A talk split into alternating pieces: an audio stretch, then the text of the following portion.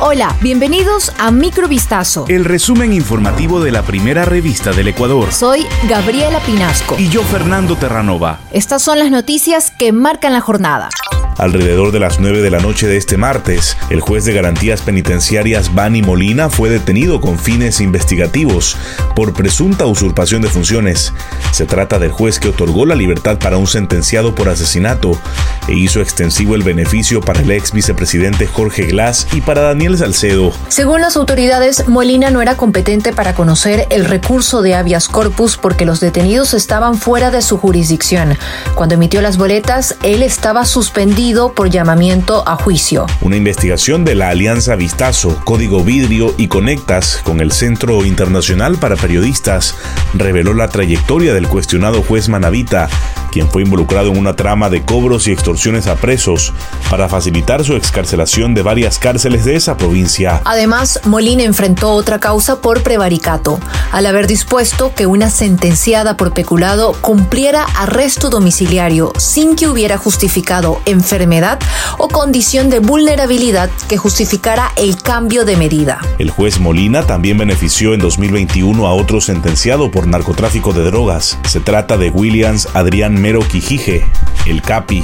El Festival Internacional Sonido y Movimiento regresa en su décima edición con eventos que llenarán de arte a Guayaquil en jornadas que además de espectáculos tendrán talleres, clases magistrales, residencias y conversatorios dictados por investigadores artísticos de Ecuador, España, México, Francia y Venezuela. Esta plataforma cultural tiene como protagonistas a las artes del movimiento, danza, teatro físico, circo, performance, etc y artes sonoras, producción y creación musical. Del 15 al 19 de agosto se realizarán 32 eventos que tienen como objetivo aportar a la innovación y sinergia entre las artes y la educación, con apertura para todo tipo de público. Entre los artistas internacionales que formarán parte del festival estarán el ex integrante del grupo salserín Manuel Marval, quien junto a su orquesta dará un concierto de salsa el miércoles 17 de agosto en el Teatro Espol y el artista escénico mexicano José Corral, que impartirá la residencia Cuerpo, Geometría y Flujo y presentará varios de sus proyectos en torno a la danza y al sonido. Dos policías figuran entre los cinco detenidos durante una operación desarrollada en la provincia de Esmeraldas en la que se desarticuló una organización dedicada al narcotráfico. Ecuador es el tercer país donde más incautaciones de drogas se realizan, según el Informe Mundial de Drogas 2022, presentado por la Oficina de Naciones Unidas contra la Droga. Al salir de un centro comercial ubicado al norte de Guayaquil, una doctora fue víctima de la agresión sexual perpetrada por cinco individuos, quienes se subieron al taxi en el que ella se movilizaba. El violento ataque ocurrió el pasado 6 de agosto, luego de que la mujer saliera del establecimiento ubicado en la avenida Francisco de Orellana y en la parte exterior tomó un taxi informal. Según se desprende de la denuncia presentada por la víctima de origen venezolano, el conductor del auto permitió que dos hombres se subieran al vehículo a la altura del parque de la Kennedy. A la víctima no solo le robaron sus pertenencias, sino que empezó una ruta de humillación y sufrimiento, pues los tres delincuentes se turnaron para abusar sexualmente de ella.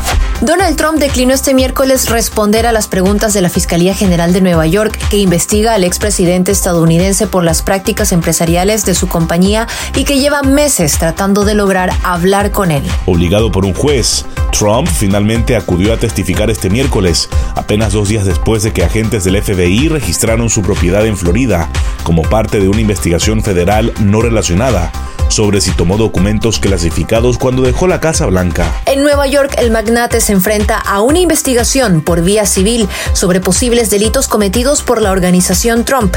Esta investigación estudia en concreto si la empresa infló el valor de sus bienes para poder obtener préstamos bancarios y en paralelo redujo ese mismo valor con la intención de pagar menos impuestos. En un comunicado, Trump volvió a defender este miércoles su inocencia y a calificar estas pesquisas como una casa de brujas políticamente motivada por parte de la fiscal general de Nueva York, Leticia James, a la que la noche del martes acusó además de racista.